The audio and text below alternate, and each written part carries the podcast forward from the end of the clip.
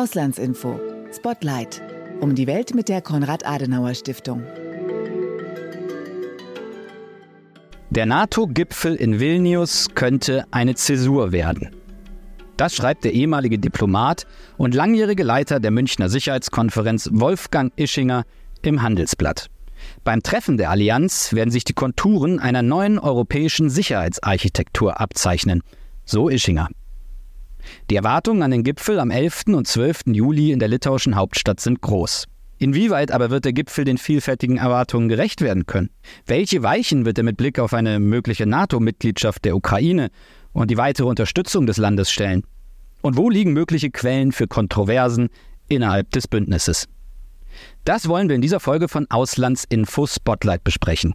Dazu haben wir zwei Expertinnen für Sicherheitspolitik zu Gast, nämlich Dr. Christina Krause und Christina Bellmann. Christina Krause leitet bei der Konrad-Adenauer-Stiftung die Abteilung Internationale Politik und Sicherheit. Christina Bellmann wiederum ist dort Referentin für transatlantische Beziehungen. Bevor wir in mein Gespräch mit den beiden reinhören, geht es aber ganz kurz zu Oliver Morwinski. Oliver leitet das Auslandsbüro Baltische Staaten der Konrad-Adenauer-Stiftung, das unter anderem in der litauischen Hauptstadt Vilnius sitzt. Also dort, wo der NATO-Gipfel stattfinden wird. Oliver wird uns ein paar Sätze dazu sagen, wie man vor Ort in Litauen auf den Gipfel blickt. Hallo Oliver, schön, dass du dir äh, Zeit nimmst für ein paar einleitende Worte äh, zu dieser Podcast-Folge, die sich mit dem NATO-Treffen in Vilnius befasst. Wie sehr ist denn der Gipfel eigentlich in der litauischen Öffentlichkeit Thema? Also wird da intensiv diskutiert? Ja, hallo Fabian, vielen Dank für die Einladung und die Möglichkeit hier zu sprechen, gerade vor diesem ja, wichtigen Ereignis, das hier vor der Haustür steht, vor allem in Vilnius. Absolut, die Wahrnehmung ist sehr hoch in der Öffentlichkeit. Man muss dazu sagen, dass das nicht nur auf den Gipfel bezogen ist. Der Gipfel ist, so kann man sagen, sprichwörtlich der Gipfel der Aufmerksamkeit, zumindest zum jetzigen Zeitpunkt, da seit eigentlich seit Beginn des Krieges im äh, Februar äh, letzten Jahres äh, die Aufmerksamkeit bezüglich der Ukraine und dem Thema Sicherheit enorm hoch ist in Vilnius äh, und eben in Litauen äh, insgesamt. Der Gipfel ist natürlich nochmal ein besonderes Ereignis, deswegen auch eine Art Gipfel der Aufmerksamkeit. In Vilnius werden jetzt über den Gipfel 33.000 ukrainische Flaggen äh, zu sehen sein. Das ist auf eine private Initiative zurückzuführen oder halb öffentlich, okay. die ein bisschen Druck aufbauen soll auf die Regierung und auf die Regierungen, die Ukraine da zu unterstützen. Es gibt da verschiedene gesellschaftliche Events für die Ukraine, äh, Charity-Konzerte, die aber auch schon vorher stattgefunden haben. Es gibt auch ein Rennen, was in, in, in, Vilnius stattfindet zu dieser Zeit. Aber generell ist die, die Aufmerksamkeit sehr hoch auf, den, auf das Thema NATO, äh, Ukraine und Sicherheit. Oliver, äh, Litauen war ja bis zum Zusammenbruch der Sowjetunion Teil der Sowjetunion. Das Land grenzt an die russische Exklave Kaliningrad äh, sowie an das eng mit dem Putin-Regime verbündete Belarus. Die Bedrohungswahrnehmung in Litauen dürfte mit Blick auf Russland daher eine äh, deutlich andere sein als hier in Westeuropa. Angesichts des russischen Angriffs auf die Ukraine äh, und die offenen imperialen Ambitionen Moskaus, welchen Stellenwert hat die NATO in Litauen insgesamt und was erwartet man sich dort von dem Gipfel? Der Stellenwert der NATO ist natürlich sehr hoch. Ich hatte es ja gerade schon angesprochen, das Thema Sicherheit ist zentral äh, für Litauen äh, schon seit langer Zeit, aber seit Beginn des Krieges natürlich nochmal ganz primär. Die NATO als Institution wird als Garant der Sicherheit und für die Sicherheit des eigenen Landes wahrgenommen, steht also ganz oben. Das kann man beispielsweise ablesen an der Verpflichtung, 2,5 Prozent des eigenen BIPs für Verteidigung auszugeben. Man hat sich Ende letzten Jahres mit den zwei weiteren baltischen Staaten sogar darauf geeinigt, das auf 3% zu erhöhen. Okay, also deutlich mehr als die 2%, auf die sich die NATO geeinigt hat. Absolut. Wenn man sich eine Übersicht anguckt, was sich jetzt nur an den 2% äh, orientiert, liegt Litauen auf dem dritten Platz äh, hinter Griechenland und den USA. Wie gesagt, nicht auf totale Zahlen gemünzt, sondern auf die, die 2%. Da liegt Litauen also sehr weit äh, vorne, schon seit langer Zeit, aber man hat eben äh, vereinbart, das noch weiter zu erhöhen und man möchte auf 3%, äh, vielleicht sogar auf mehr, wenn das der Haushalt äh, zulässt. Ja, das zeigt natürlich schon den hohen Stellenwert der Verteidigung und, und auch der NATO. Und vom Gipfel konkret, was erwartet man sich da? Man hat ganz klar drei Prioritäten zentral und äh, weitere daran angehangen. Die erste Priorität ist ein klarer Weg für die Ukraine zum Beitritt in die NATO, am besten während des Gipfels dies zu vereinbaren. Man möchte ja nicht, ähm, man nennt das so eine Grauzone entstehen lassen. Man bezieht sich immer wieder auf den NATO-Gipfel 2008 in Bukarest, wo der Ukraine und auch Georgien seinerzeit ja ein NATO-Beitritt zugesichert worden ist, allerdings nicht mit einem äh, konkreten Zeitplan oder einem, man nennt sich da Membership Action Plan versehen worden ist, was eben aus litauischer Sicht oder aus vieler osteuropäischer Staaten auch Putin oder Russland dazu gebracht hat, die Ukraine und eben auch Georgien anzugreifen. Das möchte man nicht wiederholen. Deswegen möchte man hier eigentlich. Entschuldigung, dass ich unterbreche, aber möchte diesen Schwebezustand nicht. Korrekt. Klare Zusage für die Ukraine, Beitritt zur NATO am besten so schnell wie möglich.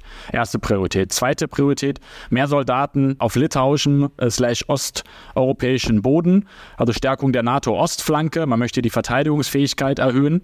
Drittes Ziel, das 2%-Ziel für die nationalen Ausgaben für Verteidigung als Boden zu nehmen und nicht als Zielmarke, als höchster Wert.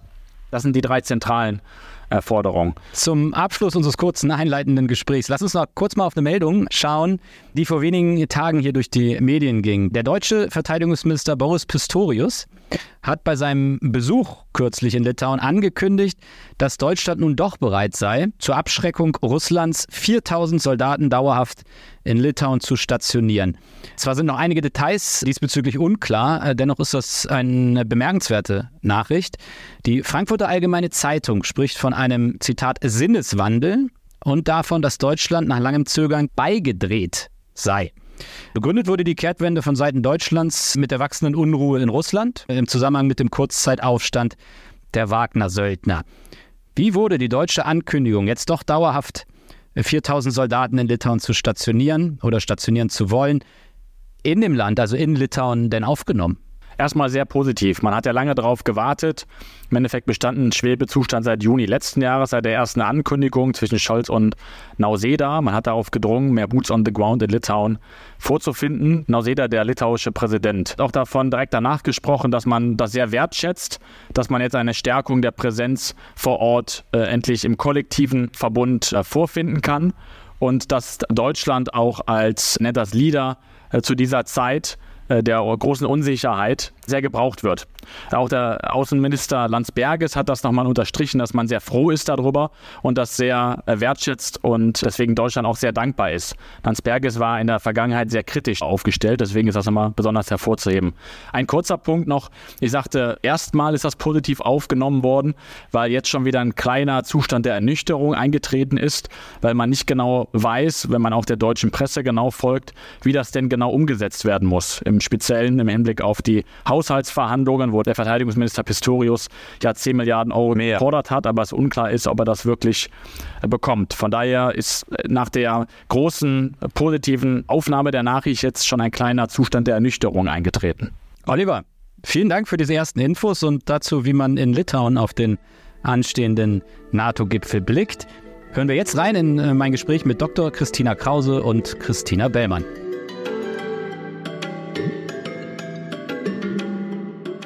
Bei mir sind jetzt Dr. Christina Krause, die Leiterin der Abteilung Internationale Politik und Sicherheit bei der Konrad-Adenauer-Stiftung und Christina Bellmann. Christina Bellmann ist in der Konrad-Adenauer-Stiftung Referentin für transatlantische Beziehungen. Hallo Frau Krause, hallo Frau Bellmann, schön, dass Sie sich die Zeit nehmen für dieses Gespräch. Hi, hallo, wir freuen uns. Hallo auch von meiner Seite, danke, dass wir da sein dürfen. Frau Krause, Frau Bellmann, am 11. und 12. Juli steht der NATO-Gipfel in Vilnius an. Die Mitgliedstaaten des Bündnisses haben sich dazu natürlich schon seit geraumer Zeit ausgetauscht und den Gipfel intensiv vorbereitet. Nun aber haben wir die Ereignisse kürzlich in Russland gesehen. Die Wagner-Truppen um Jewgeni Prigoschin haben zunächst ein Militärhauptquartier erobert und anschließend mit einem Sturm auf Moskau gedroht. Auch wenn die Lage letztlich nicht vollends eskalierte, sind die Geschehnisse ja doch ein äh, untrügliches Zeichen für einen Kontrollverlust des Staates und interne Machtrivalitäten in Russland. In einem Land also, das einen Eroberungskrieg in der Ukraine führt und über Atomwaffen verfügt. Welche Auswirkungen haben diese Ereignisse aus Ihrer Sicht auf den Gipfel in Vilnius, also den NATO-Gipfel in Vilnius? Oder anders gefragt, Wirft das die Pläne für den Gipfel völlig durcheinander? Frau Bellmann, Sie vielleicht zuerst? Wir vermuten, dass die Auswirkungen auf Vilnius überschaubar sind, denn die Gipfelbeschlüsse, die werden natürlich vor dem äh, Hintergrund der aktuellen Ereignisse stehen. Aber sie sind doch sehr viel weitreichender und die Entscheidungen liegen auch viel weiter schon zurück. Die NATO befindet sich bereits seit der russischen Annexion der Krim 2014 im Umbau und spätestens seit der vollständigen Invasion Russlands der Ukraine am 24. Februar letzten Jahres sowie der Verabschiedung des strategischen Konzepts der NATO wurden weitreichende Entscheidungen getroffen, die die Grundausrichtung der Allianz angehen. Frau Krause, teilen Sie die Einschätzung, dass die konkreten Auswirkungen dieser Vorgänge in Russland auf äh, den äh, NATO-Gipfel eher gering sind, weil so viel schon vorweg geplant ist und weil es eher um die großen Linien geht? Ich teile die Meinung meiner Kollegin. Ich halte es allerdings für wichtig zu sagen, dass die Meuterei, die wir beobachtet haben, äh, die uns alle enorm aufmerksam äh, gemacht hat auf die fragile äh, Situation in Russland, dass die der NATO die Dringlichkeit zeigt, wie wichtig es ist, jetzt den Gipfel abzuhalten, dass der Gegner unberechenbar ist und nicht geeint, dass die Machtverhältnisse alles andere als klar sind und dass die NATO deshalb umso stärker zusammen arbeiten und, und eine Einheit bilden muss. Natürlich wird, das steht damit ja auch schon äh, in Verbindung, was wir gerade besprochen haben, das Thema Ukraine bzw. der russische Angriff auf das Nachbarland ganz oben auf der Agenda des Treffens stehen. Das Thema hat ja mehrere Facetten. Es geht um die weitere militärische Unterstützung der Ukraine, um einen eventuellen NATO-Beitritt des Landes und um Sicherheitsgarantien für die Zeit nach dem Krieg. Lassen Sie uns mit erstgenanntem Aspekt beginnen, mit der militärischen Unterstützung. Was erwarten Sie in diesem Zusammenhang von dem Gipfel? Frau Krause vielleicht? Sehr gerne. Vielleicht einen kleinen Schritt nochmal zurück. Vor dem 24. Februar 2022 ne, gab es Begriffe wie NATO sei hirntot, überflüssig, obsolet. Das heißt, der russische Überfall, der Angriffskrieg auf die Ukraine kam in einer Situation, wo viele im Westen, viele NATO-Mitglieder schon äh, die NATO so ein bisschen abgeschrieben hatte, gerade auch eben die, die Führung aus ja, ja. wichtigen zentralen NATO-Ländern. Und die NATO hat dann aber enorm schnell reagiert. Man hat das strategische Konzept verabschiedet im letzten Sommer und man hat in Madrid weitreichende Pläne äh, vorbereitet, die jetzt. Madrid, das war der Gipfel äh, im letzten Jahr. Genau, vor einem Jahr. Ja.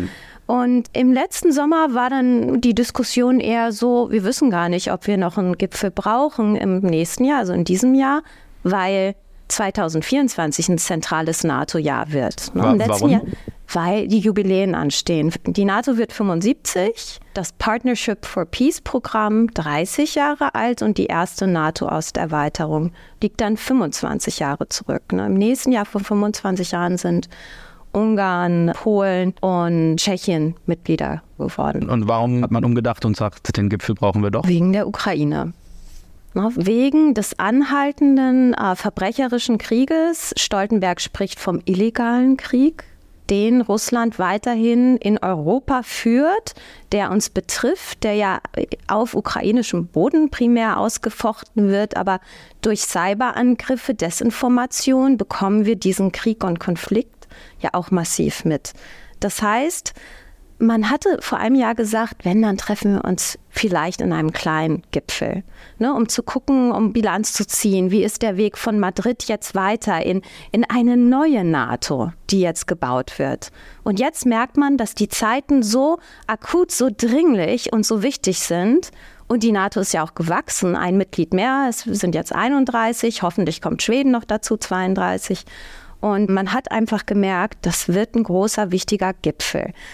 Und dann kommen wir zu Ihrer Frage, nämlich äh, was steht bezüglich der Ukraine an? Natürlich müssen die Waffenlieferungen weiter vertieft werden, denn die Ukraine hat es jetzt geschafft, 50 Prozent des Territoriums, was Russland seit einem Jahr äh, erobert hatte, zurückzugewinnen. Aber sie sind ja noch längst nicht da angelangt, wo sie angelangen wollen. Sie wollen ja ihre Souveränität in den Grenzen, in den ursprünglichen Grenzen, das heißt in, inklusive der Krim, wiederherstellen. Und das kann nur gelingen, wenn die Solidarität so hoch bleibt, wie sie jetzt ist. Und das wird alles natürlich auch beim Gipfel ein Thema sein und dann natürlich auch das, das Maximale, das große Ziel, können die Ukraine NATO-Mitglied werden, unter welchen Voraussetzungen?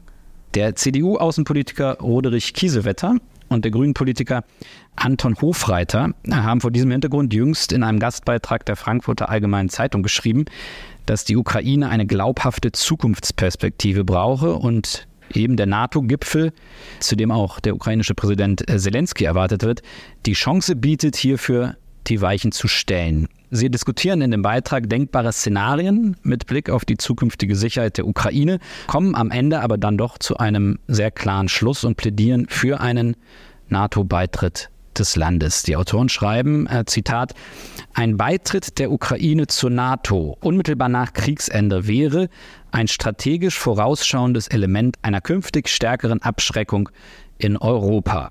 Und weiter, es wäre ein Zeichen, dass die Zeitenwende tatsächlich auch in den Köpfen vollzogen ist. Frau Bellmann, sehen Sie das auch so und wenn ja, warum? Die Autoren schreiben in ihrem Beitrag ja von dem Leitmotiv, was sie ansetzen, dass der Ukraine eine glaubhafte Zukunftsperspektive gegeben werden muss. Das sehe ich auch so. Wir erinnern uns an die Vergangenheit, wir erinnern uns äh, zurück an den äh, Gipfel äh, in Bukarest 2008, wo beispielsweise die Ukraine und Georgien beitreten wollten und äh, ihnen eine ähm, etwas vagere Zukunftsperspektive gegeben wurde. Daraufhin ähm, hat es Truppen in Georgien gegeben, äh, daraufhin passierte die Annexion der Krim 2014. Hier haben wir gesehen, die abschreckende Fähigkeit und das Commitment waren nicht hoch genug, um eben Russland von diesen Aggressionen abzuhalten. Also von dem Gesichtspunkt her ist äh, diese Diskussion, die jetzt gerade stattfindet, über eine glaubhafte Zukunftsperspektive sehr, sehr wichtig, dass man das eben auch im Hinterkopf behält. Denn das oberste Prinzip der NATO, wie Sie schon gesagt haben, gegen Aggressionen ist eben die Verteidigung und eben auch die, die Abschreckung. Die Autoren führen aber weiterhin ähm, eben auch an, dass Artikel 3 des NATO-Vertrags auch gebührend äh, gewürdigt werden muss, nämlich dass die Allianz als Ganzes gestärkt wird. Und vor dem Hintergrund gilt es, dass man ein gutes Austarieren eben auch findet, ganz genau, äh, wann diese Sicherheitsgarantien ausgesprochen werden können, was es bedeutet, was das Kriegsende äh, genau bedeutet für alle Mitglieder der Allianz und was man dann eben im Anschluss auch, auch zusichern kann.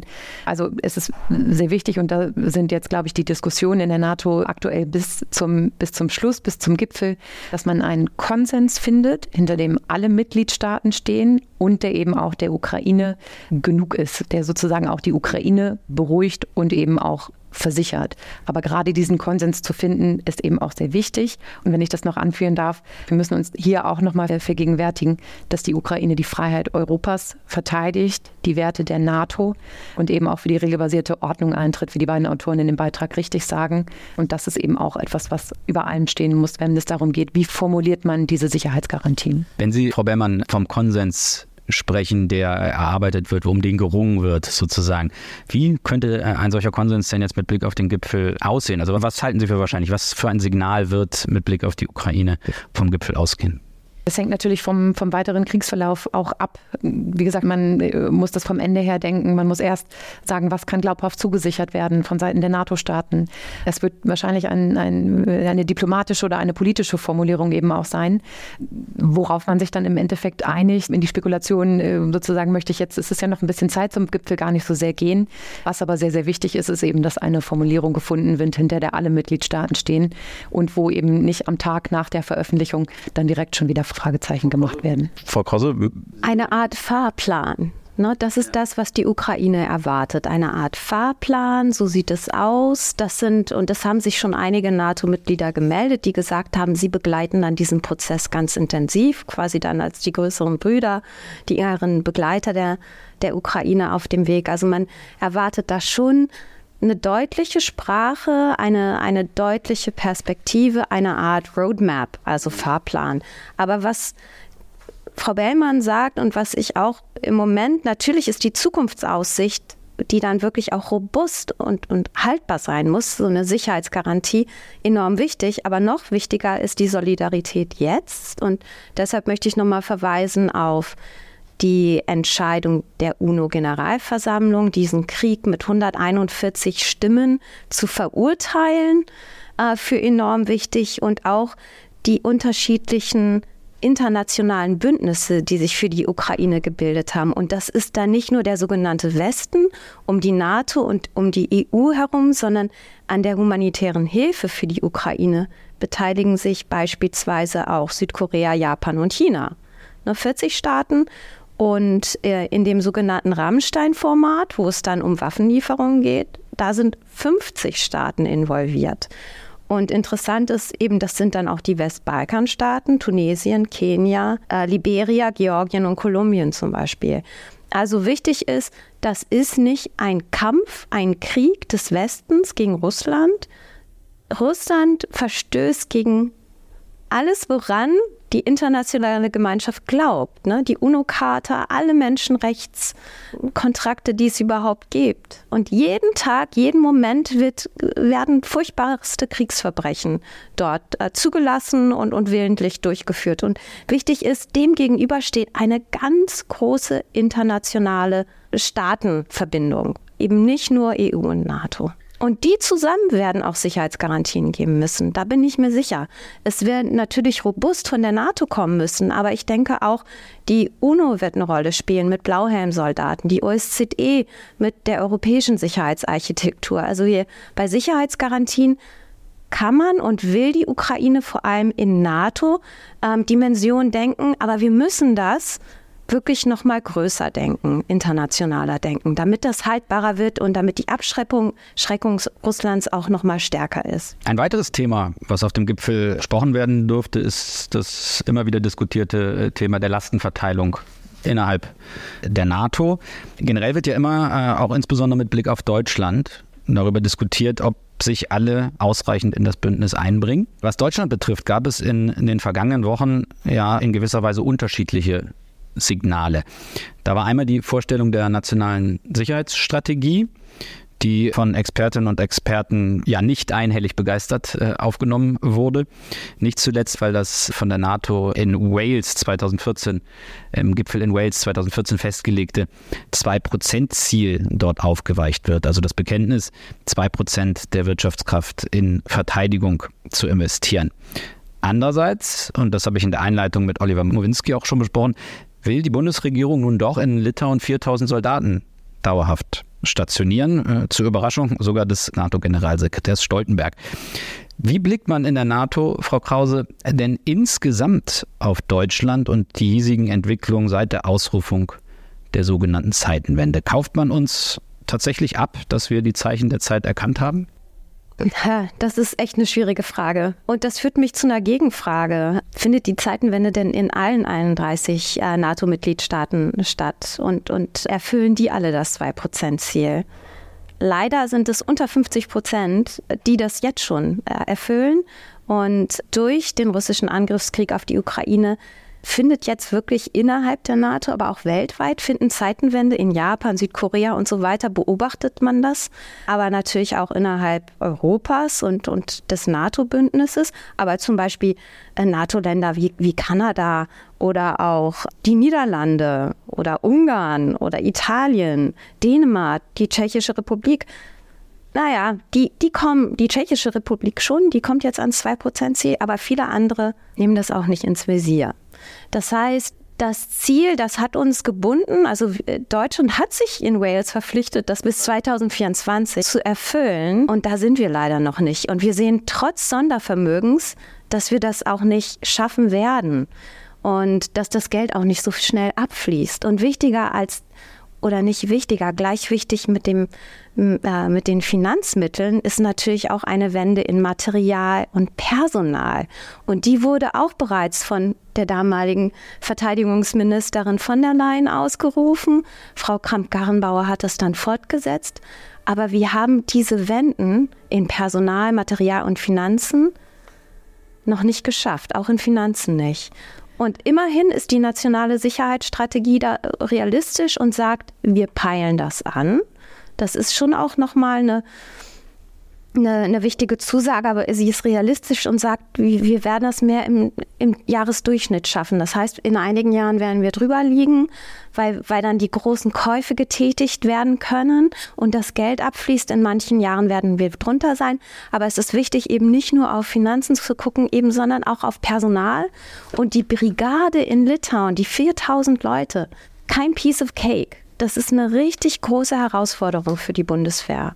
Nach unserer Wahrnehmung äh, hat sich durchaus schon einiges bei den Partnern, also die anerkennen, dass es ähm, sowohl in der Rhetorik als auch im Bewusstsein in Deutschland eine Wende gegeben hat. Aber gerade auch, wenn man jetzt US-amerikanischen Beobachtern halt zuhört, die formulieren das dann gerne mal direkt und vielleicht ein bisschen salopp, put your money where your mouth is. Also das heißt, diese Wende ist auch durchaus als Aufforderung zu verstehen, dass eben den Aussagen auch Taten folgen müssen. Und da könnte es bei uns zu einem sehr großen Knackpunkt kommen, gerade eben auch, wenn das Sondervermögen, was auf fünf Jahre lang angelegt ist, ausgeschöpft ist, denn danach ist die Finanzierung aktuell noch nicht sichergestellt. Also die Finanzierung des 2%-Ziels. Ganz genau. Der reguläre Verteidigungshaushalt, das ist der Einzeltitel 14, liegt bei etwa 50 Milliarden.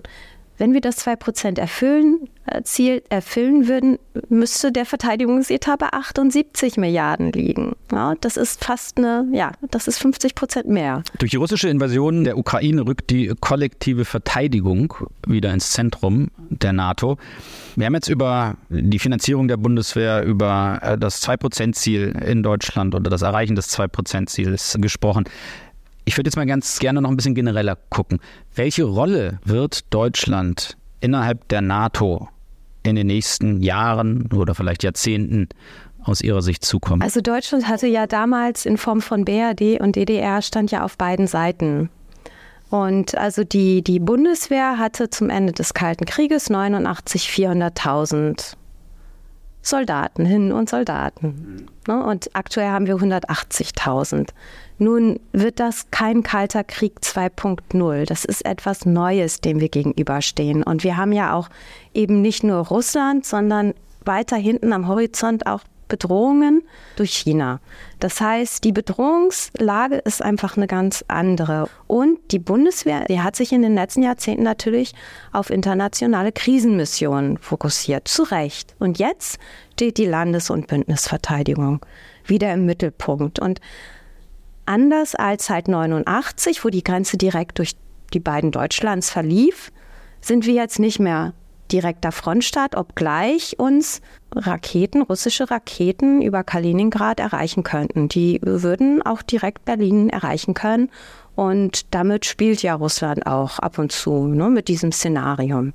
Also Deutschland ist nicht mehr der Frontstaat, das ist das Baltikum, das ist Polen bis runter Rumänien. In all diesen Ländern im Übrigen wird das 2-Prozent-Ziel bereits jetzt oder in den nächsten ein, zwei Jahren auch erreicht. Das heißt, die, das sind die Staaten, denen wir dann unterstützend zur Seite stehen müssen. Und wenn irgendwann die Kapazitäten der USA im Indopazifik stärker gebunden werden, dann, dann müssen wir, die wir früher von der NATO profitiert haben, auch eben diese neue wahnsinnig lange Frontlinie und, und Grenzsituation mit Russland und Belarus, das müssen dann diese Staaten auffangen. Und deshalb ist die Brigade für Litauen, diese 4000 Soldatinnen und Soldaten, auch ein ganz wichtiges Signal. Frau Bellmann, wollen Sie noch was ergänzen? Wir haben vorhin schon über den äh, Gipfel im letzten Jahr in Madrid äh, gesprochen. Dort wurde das äh, sogenannte New Force Model besprochen oder beschlossen. Aus diesem neuen Modell ergeben sich auch neue Rollen für Deutschland. Frau Krause hat es eben schon angesprochen. Deutschland hat eine zentrale Rolle und eben dies auch geografisch zu verstehen. Man spricht häufig in äh, diesem Zusammenhang von der sogenannten Drehscheibe Deutschland, weil wenn Truppen von Bündnispartnern verlegt werden, wenn wir jetzt an die Ostflanke denken, ähm, das eben auch durch Deutschland passieren muss. Das heißt, das ist eine der wichtigen Aufgaben, die auf Deutschland zukommen, dass eben Truppen bewegt werden können. Und das ähm, hängt mit ganz profanen Dingen zusammen, wie beispielsweise, dass Straßen benutzt werden müssen, dass das Zugnetz in Anspruch genommen wird, dass man das alles mit dem normalen Alltag eben auch in Verbindung bringt. Und das sind enorme Herausforderungen. Zu den weiteren Bündnisverpflichtungen, die auch zur Rolle Deutschlands kommen, ist natürlich zum einen die, die Brigade zu nennen. Zum anderen wurde im letzten Jahr auch zugesagt von Deutschland, dass es bis 2025 eine voll ausgestattete mechanisierte Division bereitstellen wird. Insgesamt äh, eine weitere bis 2027. Insgesamt sprechen wir davon äh, bis zu 30.000 Soldaten. Wichtig ist in diesem Zusammenhang auch, dass die innerhalb von zehn Tagen nicht nur einsatzbereit, sondern kampfbereit sein sollen. Also innerhalb von zehn Tagen in das Gebiet verlegt sein sollen.